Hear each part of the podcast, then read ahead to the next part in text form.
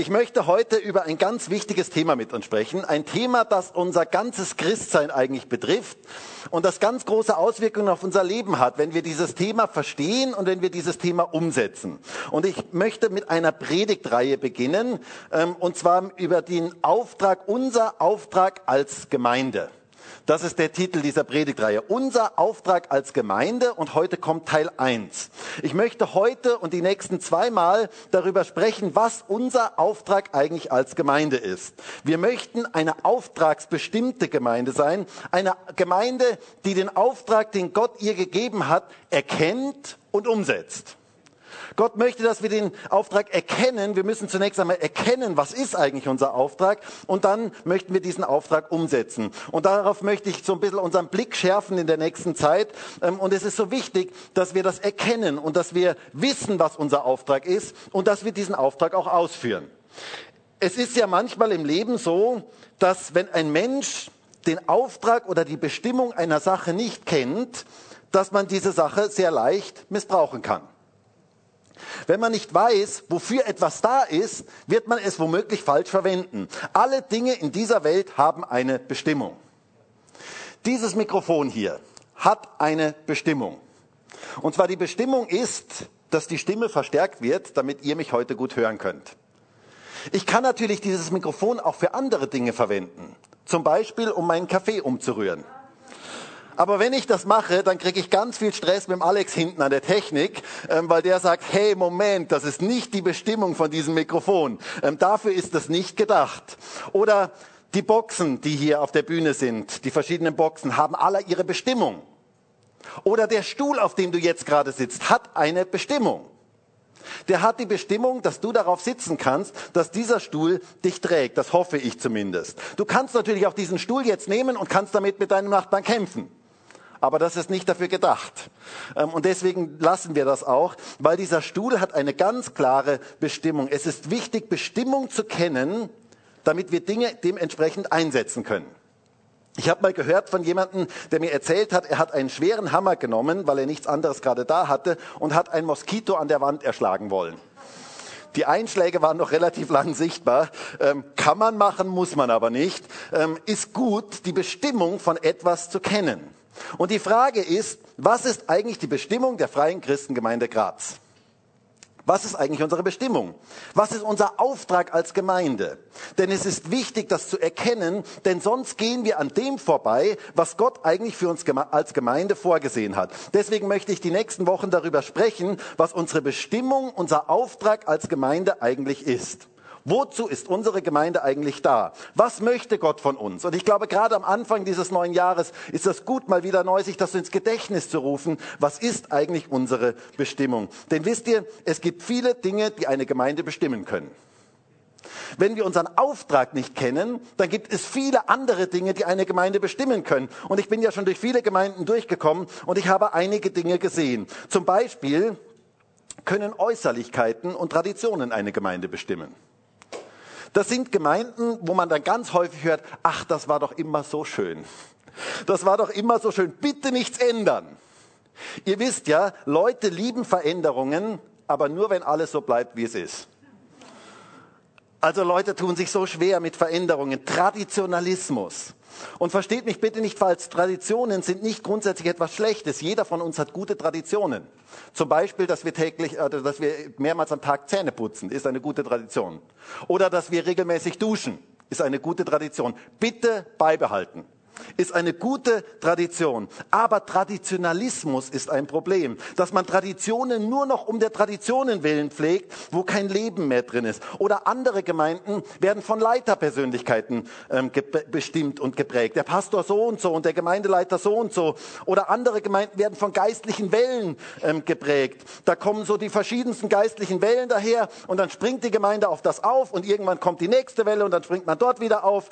Davon kann eine Gemeinde bestimmt werden oder geprägt werden. Oder andere Gemeinden sind sehr stark von Lehrmeinungen geprägt. Das ist so eng, dass nichts anderes als die eigene Lehrmeinung überhaupt noch Platz hat. Und wisst ihr, ich habe nichts gegen diese Dinge. Aber ich glaube, dass es ganz wichtig ist, als Gemeinde auftragsorientiert zu sein. Dass wir erkennen, was unser Auftrag ist, dass wir verstehen, was unser Auftrag als Gemeinde ist und diesen Auftrag ausführen. Es geht darum zu verstehen, was ist Gottes Herzschlag für uns als Gemeinde. Was möchte er für uns als Gemeinde und dementsprechend zu leben? Denn wisst ihr, eine auftragsbestimmte Gemeinde, die kann Traditionen zurücklassen, wenn sie nicht mehr passen. Die kann Traditionen zurücklassen, wenn sie nicht mehr zielführend sind. Da können Leiterpersönlichkeiten wechseln und trotz allem geht die Gemeinde weiter, weil der Auftrag nach wie vor da ist. Da können Wellen kommen und gehen und man kann manches davon lernen, aber der Auftrag bleibt immer gleich. Das ist so wichtig. Oder Lehrmeinungen können sich verändern oder variieren und trotz allem bleibt der Auftrag gleich. Und der Auftrag soll die bestimmende Größe unserer Gemeinde sein. Soll das sein, was uns als Gemeinde wirklich beschäftigt. Wir möchten eine auftragsbestimmte Gemeinde sein. Okay, ich hoffe, dass ihr am Ende dieser Predigtreihe sagen könnt, Amen, das möchten wir sein. Ähm, das ist Gottes Ziel und Gottes Wunsch für uns als Gemeinde. Aber dazu müssen wir wissen, was ist eigentlich unser Auftrag? Wozu sind wir eigentlich da? Was ist unsere Bestimmung als Gemeinde? Was will Gott für uns? Und mein Gebet ist es für die nächsten Wochen, dass Gott uns da berühren kann und uns ganz neu ergreifen kann für unseren Auftrag als Gemeinde. Und ich glaube, dass Gott uns drei Ausrichtungen gegeben hat, die ganz, ganz wichtig sind für unseren Auftrag. Und das erste ist Gott, das zweite ist einander und das dritte ist die Welt.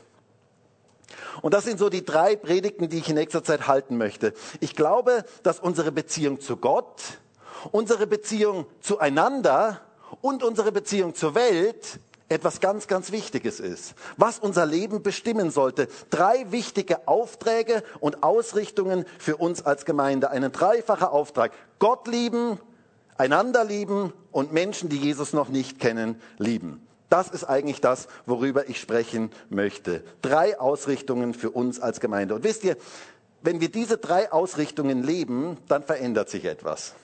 Und wenn wir eine dieser Ausrichtungen vernachlässigen, dann bekommen wir Schieflage. Das ist so ähnlich wie bei so einem Ständer.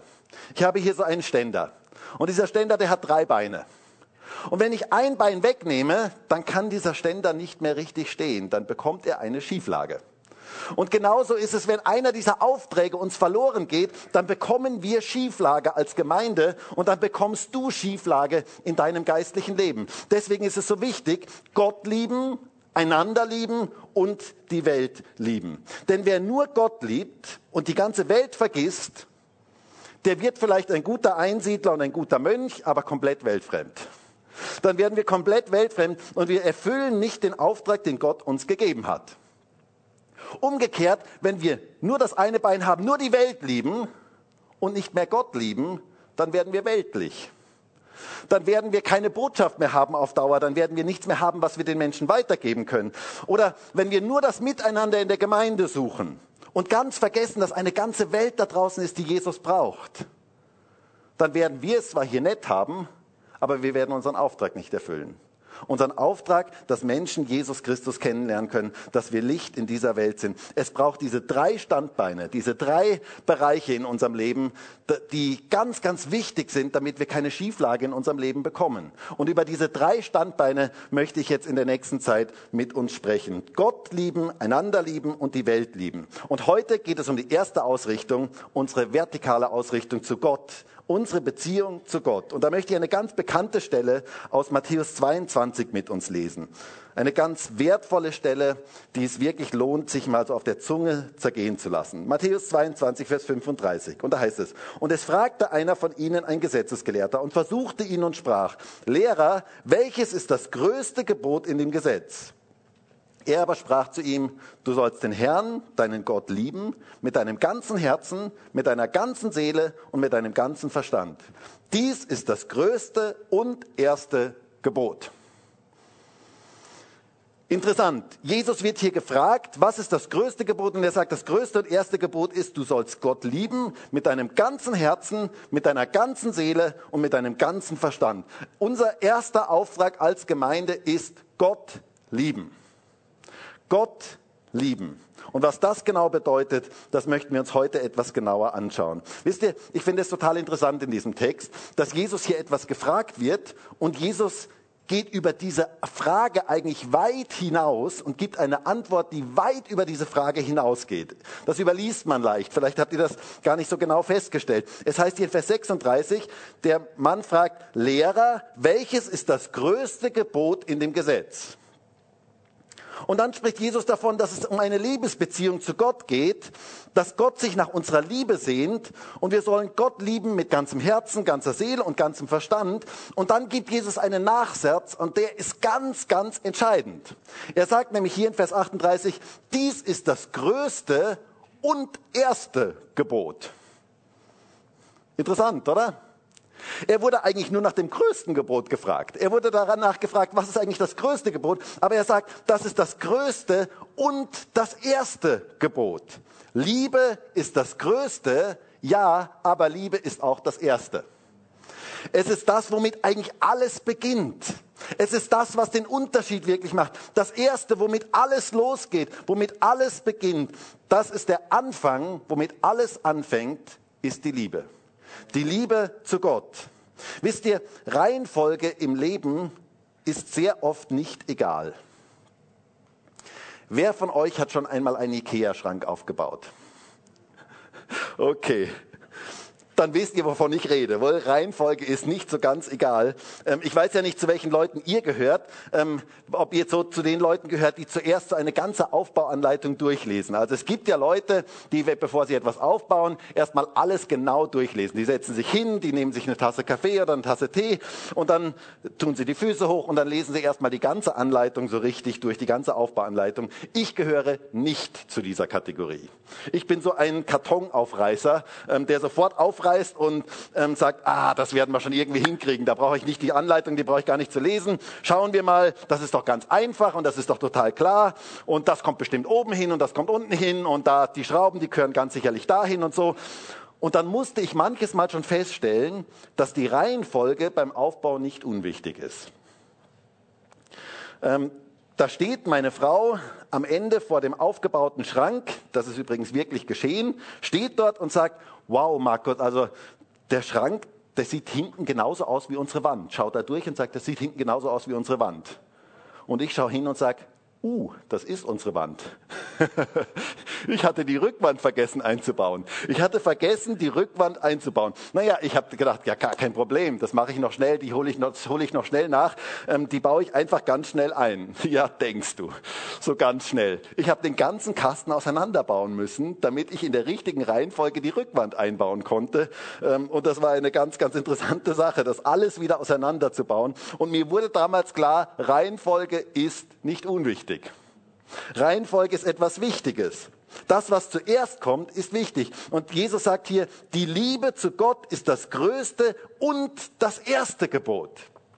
Das, womit alles andere losgeht. Mit der Liebe zu Gott beginnt eigentlich unser ganzes Glaubensleben. Und davon soll unser ganzes Glaubensleben durchdrungen sein. Liebe ist das Wichtigste. Oder Vielleicht noch ein ganz praktisches Beispiel. Hemd zuknöpfen. Ich habe mir heute extra ein Hemd angezogen, ähm, damit ich das illustrieren kann. Wisst ihr das, kennt ihr das beim Hemd? Wenn du den ersten Knopf nicht richtig knöpfst, dann geht das, dann wird das nie irgendwas Gescheites. Also da kannst du machen, was du willst. Du kannst knöpfen, du kannst ganz toll knöpfen. Du kannst beim Zuknöpfen beten und kannst Lobpreis singen und alles Mögliche machen. Es wird nie etwas Gescheites werden, wenn du nicht den ersten Knopf richtig knöpfst. Und wenn du den ersten Knopf richtig geknöpft hast, geht das andere von ganz alleine.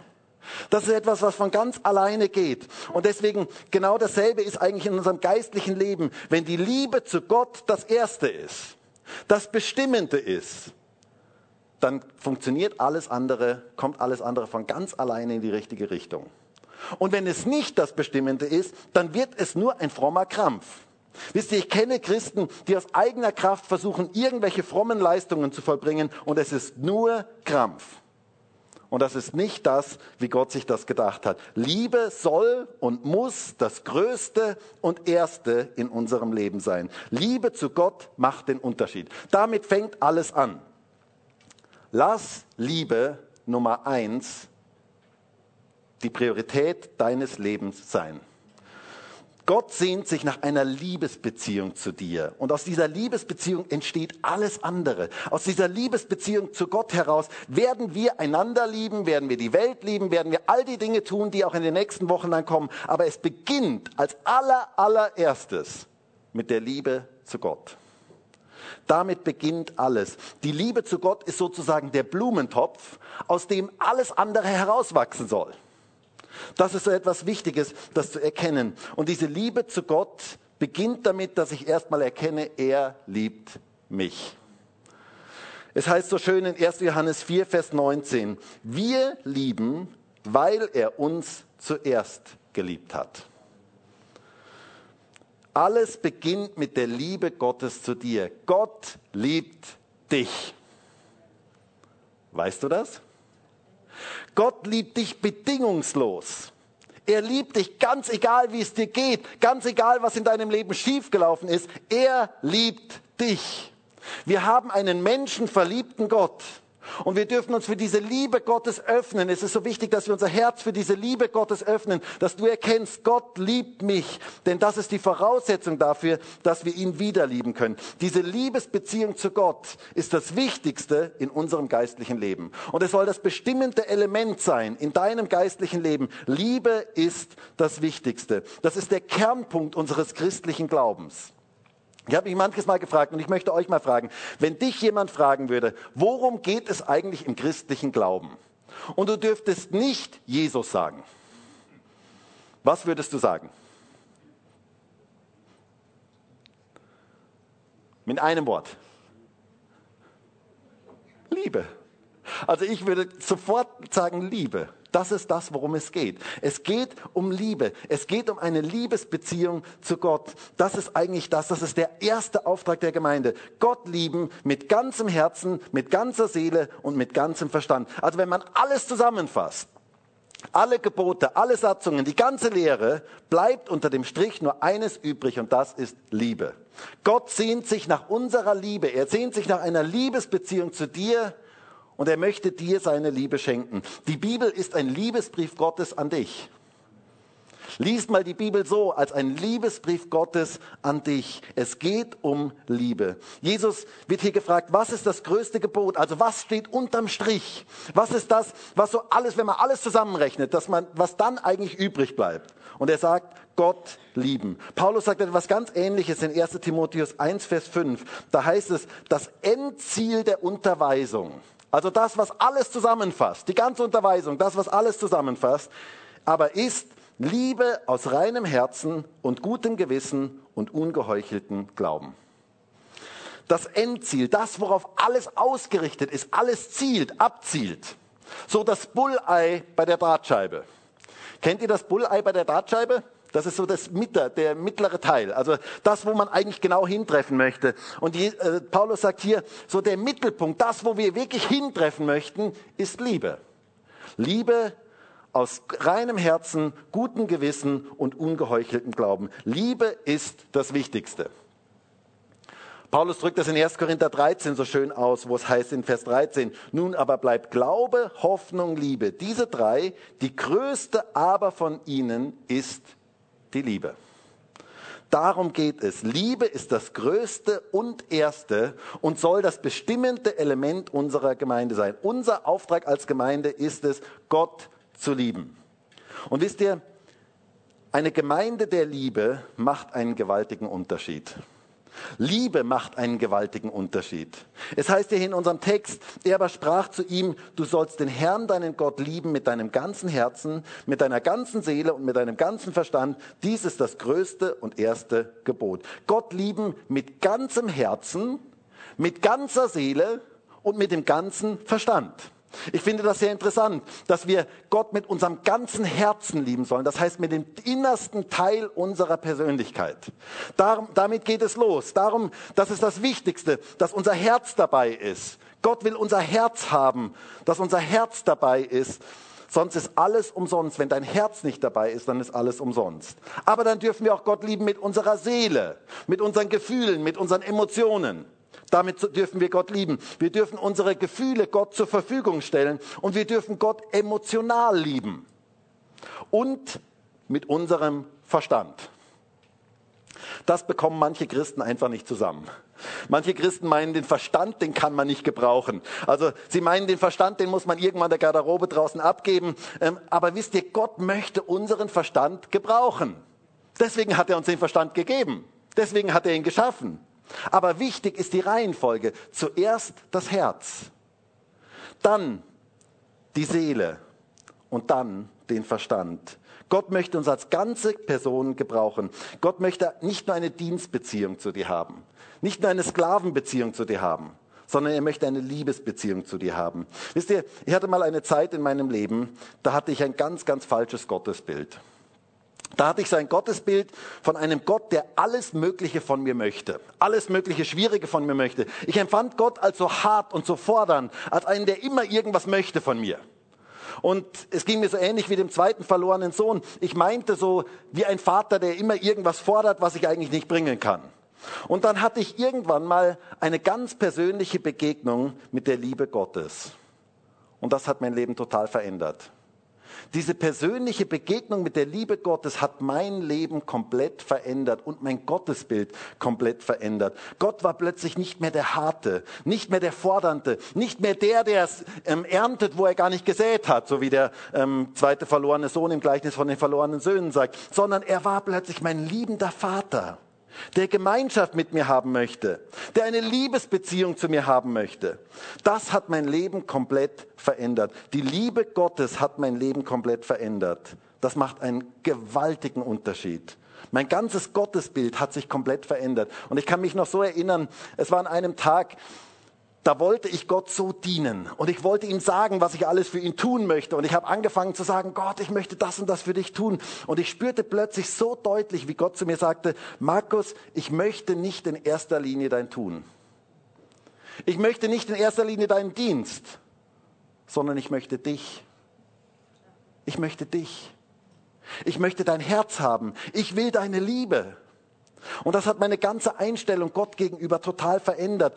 Wisst ihr, es geht so leicht, dass wir alles Mögliche für Gott tun und ganz vergessen, dass es um eine Liebesbeziehung geht, dass es um Gemeinschaft mit ihm geht. Und dann ist alles nichts.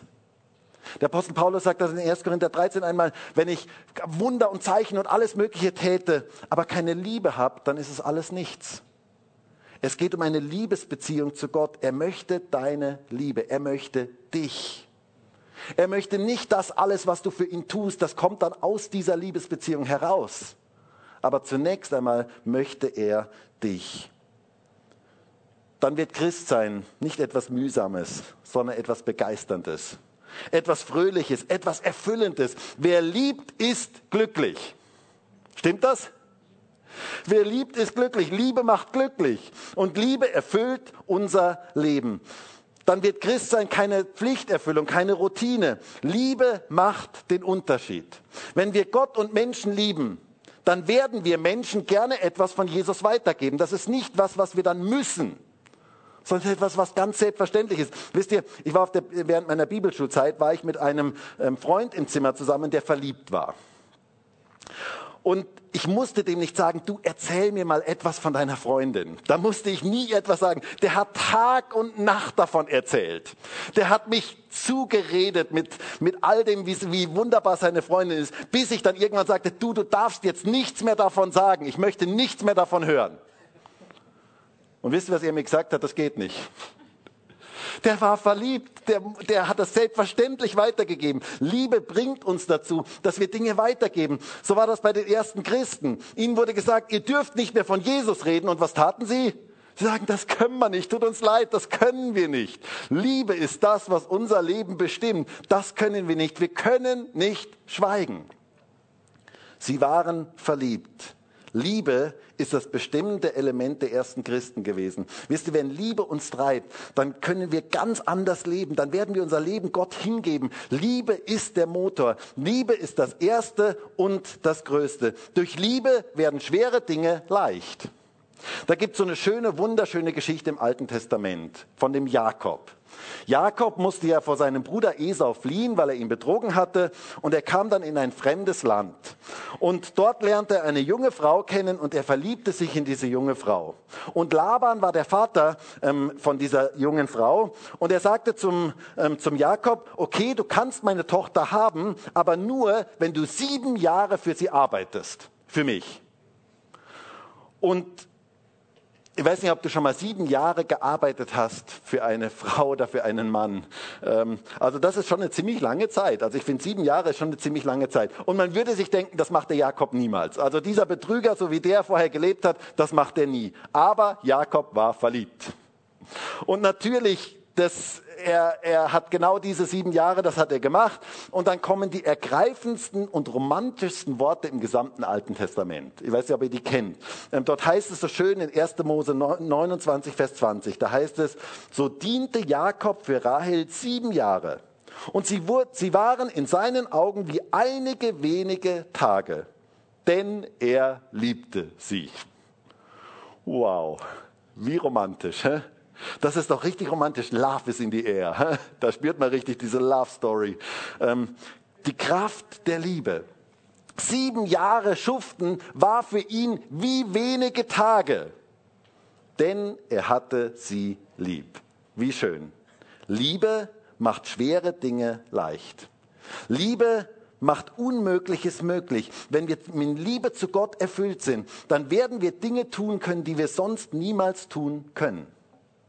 Und ich wünsche mir so sehr, dass wir eine Gemeinde der Liebe sind, wo die Liebe zu Gott unser Miteinander bestimmt, wo die Liebe zu Gott das bestimmende Element unseres Glaubens ist. Denn wisst ihr, wenn wir diese Liebe zu Gott haben, in einer Gemeinde, dann wird das spürbar für Menschen. Dann werden Menschen das spüren. Man wird Jesus erleben.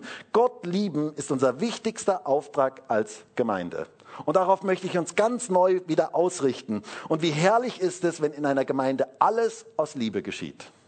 Es heißt so schön in 1. Korinther 16, Vers 14, alles bei euch geschehe in Liebe. Wow. Was für ein cooles Lebensmotto. Alles soll in Liebe geschehen. Wie herrlich, wenn man die Liebe zu Gott in einer Gemeinde spürt. Wenn der Lobpreis ein Ausdruck unserer Liebe zu Gott ist, der Kindergottesdienst, die Jugend, die Hauskreisleitung, die Buchhaltung, die baulichen Dinge, die da gemacht werden, ähm, die Deko, der, der Beamerdienst, ähm, der Begrüßungsdienst, der Putzdienst, Dienste der Hilfeleistung und, und, und. Alles, was wir tun und auch unser Alltagsleben, alles, was du im Alltagsleben tust. Ein Ausdruck deiner Liebe zu Gott. Dein tägliches Arbeiten an deinem Arbeitsplatz, an der Uni, in der Schule. Ein Ausdruck deiner Liebe zu Gott. Wenn du Menschen begegnest, ein Ausdruck deiner Liebe zu Gott. Und wisst ihr, wenn das geschieht, dann fängt es an, nach Jesus zu duften in unserer Umgebung. Und das ist so etwas Wunderschönes, wenn es nach Jesus anfängt zu duften in einer Gemeinde. Wisst ihr, man sagt ja manches Mal, Eigenlob stinkt. Weiß ob ihr das auch schon mal gehört habt. Und das stimmt. Menschen, die sich immer in den Mittelpunkt stellen möchten, das stinkt. Und ich möchte sagen, es kann auch in einer Gemeinde stinken. Wenn sich Menschen in den Mittelpunkt stellen oder wenn Meinungen im Mittelpunkt stehen oder wenn Vorstellungen oder wenn Lehrfragen im Mittelpunkt stehen, dann fängt es an zu stinken. Aber wie anders ist es, wenn Jesus im Mittelpunkt steht? Wenn die Liebe zu ihm im Mittelpunkt steht, wenn es um ihn geht? Dann fängt es an, nach Jesus zu duften und dann werden Menschen diesen Geruch von Jesus wahrnehmen. Das ist ein wunderbares Aroma, das ganz viele Menschen anzieht. Habt ihr schon mal diesen Geruch von ganz frisch gebackenem Brot gehabt? Das ist etwas Herrliches, oder? Also ich kann mich noch entsinnen, wir waren einmal im Urlaub ähm, unterwegs und da war eine Bäckerei in der Nähe dort, wo wir gewohnt hatten ähm, und die hatten, haben jeden Tag frisches Brot gebacken und man hat das unglaublich weit gerochen und es hat uns so angezogen, dass wir dort hingegangen sind in diese Bäckerei, um dort Brot zu kaufen, immer der Nase nach. Also wir haben nur gerochen, wo kommt das her, wo kommt das her ähm, und wir sind genau zu dieser Bäckerei gekommen und haben dort Brot gekauft. Und wisst ihr, in einer Gemeinde, wo es nach Jesus riecht, da werden Menschen angezogen. Da werden Menschen Jesus erleben. Es hat etwas mit unserer Liebe zu Jesus zu tun. Da gab es mal eine Frau in der Bibel, die liebte Jesus von ganzem Herzen, so dass sie ihm alles hingab. Und das war etwas eigentlich total Unsinniges in menschlichen Augen. Ähm, sie nahm ein Alabasterfläschchen von kostbarer Nade, sie zerbrach es und salbte die Füße von Jesus. Und wir lesen von ihr in Johannes 12, Vers 3. Da heißt es, da nahm Maria ein Pfund Salböl von echter, sehr kostbarer Nade und salbte die Füße Jesu und trocknete seine Füße mit ihren Haaren. Das Haus aber wurde von dem Geruch des Salböls erfüllt. Da ist wieder dieser Geruch. Es sagte aber Judas, der Iskariot, einer von den Jüngern, der ihn überliefern sollte, warum ist dieses Salböl nicht für 300 Denare verkauft und den Armen gegeben worden? Er sagte dies aber nicht, weil er für die Armen besorgt war, sondern weil er ein Dieb war und die Kasse hatte und beiseite schaffte, was eingelegt wurde. Da sprach Jesus, lass sie. Möge sie es aufbewahrt haben für den Tag meines Begräbnisses. Denn die Armen habt ihr alle Zeit bei euch, mich aber habt ihr nicht alle Zeit. Diese Maria war bereit, alles für Jesus zu geben. Und was war ihre Motivation? Liebe. Liebe. Sie liebte Jesus von ganzem Herzen. Und das brachte sie dazu, dass sie Jesus alles gab. Und es war ein wunderbarer Geruch dort. Und dann kommt der Judas. Und der Judas, der wurde richtig sauer. Der verstand diese Verschwendung nicht. Wofür jetzt diese Verschwendung? Judas hatte ein Problem. Er liebte nämlich Geld mehr als Gott. Das war sein Problem. Und deswegen empfand er diesen Umgang mit der Nade als totale Verschwendung.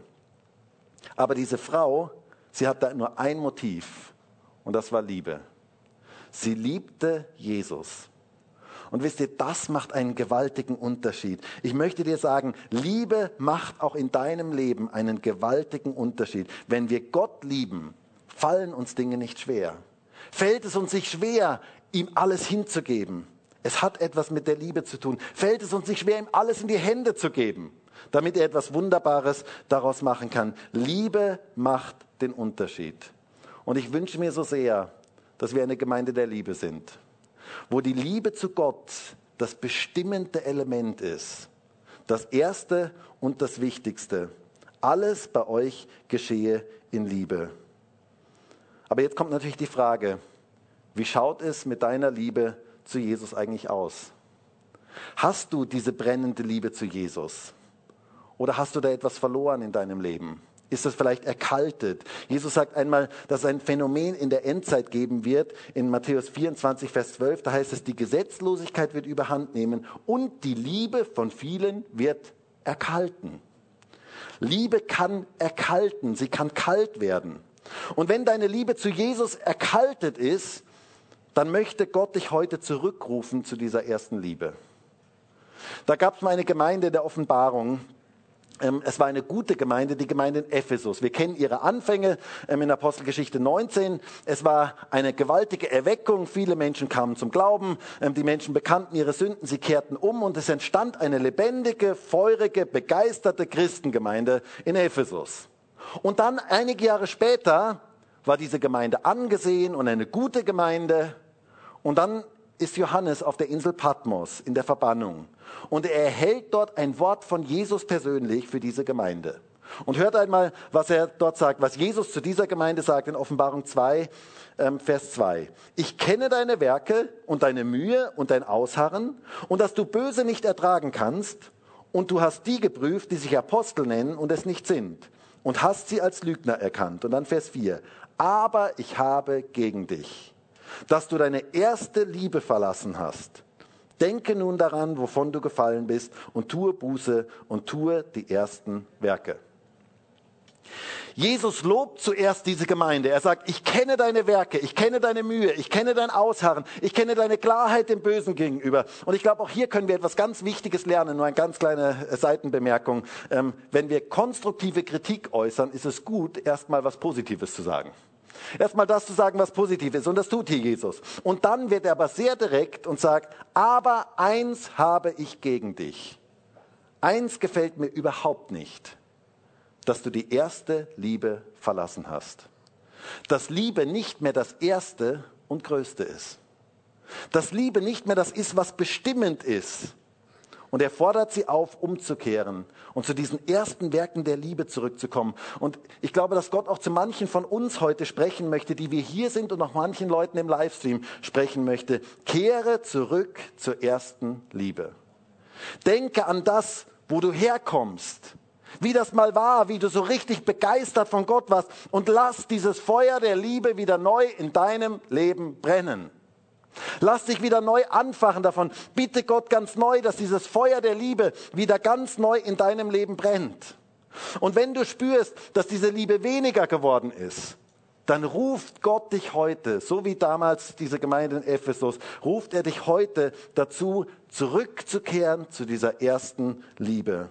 Du darfst Gott um diese Liebe wieder neu bitten. In Römer 5, Vers 5 heißt es so schön, die Liebe Gottes ist ausgegossen in unsere Herzen durch den Heiligen Geist, der uns gegeben worden ist. Der Heilige Geist möchte diese Liebe in deinem Leben ganz neu anfachen. Bitte ihn darum, dein Leben wieder neu mit dieser Liebe zu füllen. Und es wäre ein gutes Gebet heute, wenn du das spürst, zu sagen, komm, Heiliger Geist und gießt du wieder neu deine Liebe in mein Leben hinein. Dass ich das, was ich tue, aus Liebe zu Gott heraus tue. Denn wisst ihr, wenn wir Gott lieben von ganzem Herzen, von ganzer Seele und mit all unserem Verstand, dann sind wir in der eigentlichen Bestimmung unseres Lebens drin. Wir sind berufen, Gott zu lieben. Das ist die schönste und größte Berufung unseres Lebens. Das ist das Lebenselement für uns als Menschen. Wir sind geschaffen, um Gott zu lieben. Ein Freund erzählte mir einmal, dass er an der Tankstelle das falsche Benzin getankt hatte. Und er musste schnell irgendwo hin und es ging nichts mehr, weil er das falsche Benzin in den Motor getankt hatte und der Motor sonst kaputt gegangen wäre. Der Motor braucht das richtige Benzin, damit er gut funktionieren kann. Wir sind geschaffen, zu einer Liebesbeziehung mit Gott. Und erst dann, wenn wir in dieser Liebesbeziehung zu Gott stehen und wenn diese Liebe unser Herz erfüllt, dann kommen wir in unsere wirkliche Bestimmung hinein. Dann bringt das so viel Freude, Frieden, Kraft, Segen, Begeisterung und andere werden das spüren. Liebe macht den Unterschied. Lass Liebe das Größte und Erste in deinem Leben sein.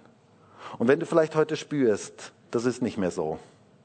Spürst vielleicht, dein Christsein ist so Routine geworden. Dein Christsein ist nicht mehr was, wo, wo diese Liebe, diese brennende Liebe da ist. Dann würde ich dich so ermutigen, heute vor Gott zu kommen und zu sagen, Gott, bitte füll mich wieder neu mit dieser Liebe.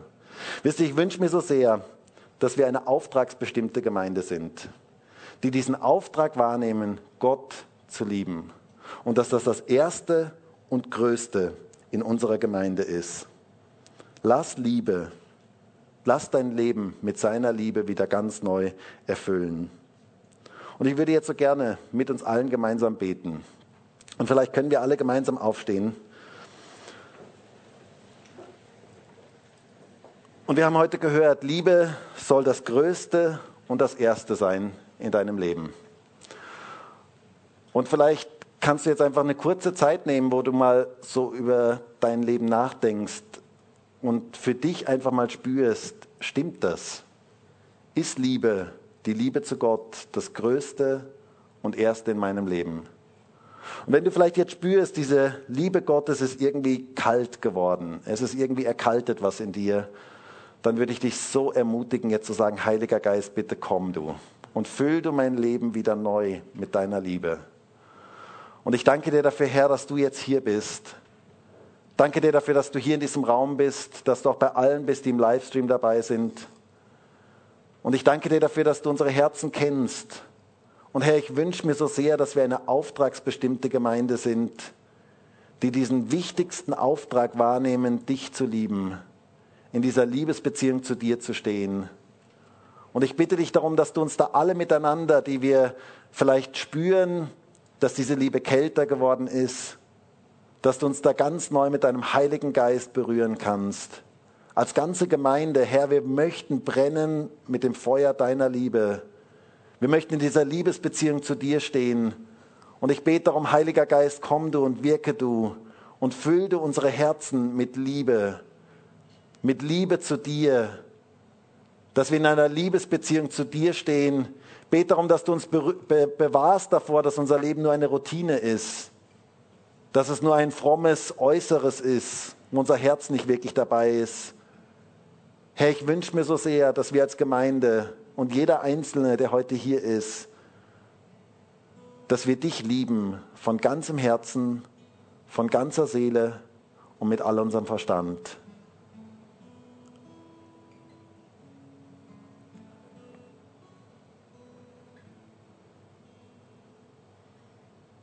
Herr, ich bete darum, dass du da unser Herz berühren kannst, dass du uns ganz neu auf das Wesentliche ausrichten kannst, dass wir in einer Liebesbeziehung zu dir stehen. Herr, und ich bete darum, dass jeder, der heute hier ist und auch jeder, der im Livestream dabei ist, alles, was er tut, aus Liebe zu dir tut. Das verändert so das Leben. Herr, wir möchten dich lieben und aus dem heraus möchten wir leben. Danke dafür, dass deine Liebe das bestimmende Element sein soll. Halleluja. Und vielleicht sind Menschen heute hier und du spürst jetzt, dass andere Dinge dein Leben eingenommen haben. Du spürst, dass die täglichen Sorgen des Alltags dich so eingenommen haben, dass du gar nicht mehr in dieser Liebesbeziehung zu Gott stehst. Vielleicht spürst du auch, dass irgendwelche Dinge in deinem Glaubensleben dich so eingenommen haben, dass das Grundlegende, das Elementare, diese Liebesbeziehung zu Gott verloren gegangen ist. Dann ruft Gott dich heute neu in diese Beziehung hinein. Und er sagt, komm zurück zu dieser ersten Liebe. Halleluja.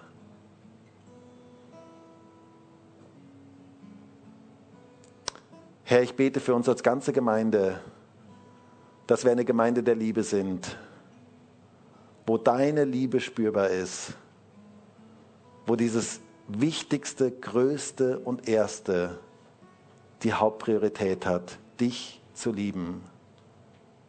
Danke dafür, Herr.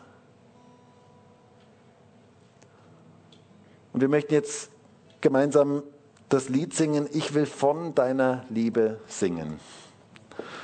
Und wenn du jetzt vielleicht spürst, dass diese Liebe weniger geworden ist oder dass es irgendwelche Dinge in deinem Leben gibt, die dich abgelenkt haben von dieser Liebesbeziehung zu Gott, dann würde ich dich so ermutigen, das jetzt voller Freude auszusingen und zu sagen, Gott, ich will wieder neu in diese Liebesbeziehung mit dir hinein. Ich möchte, dass diese Liebe brennt in meinem Leben. Lass uns es jetzt gemeinsam singen.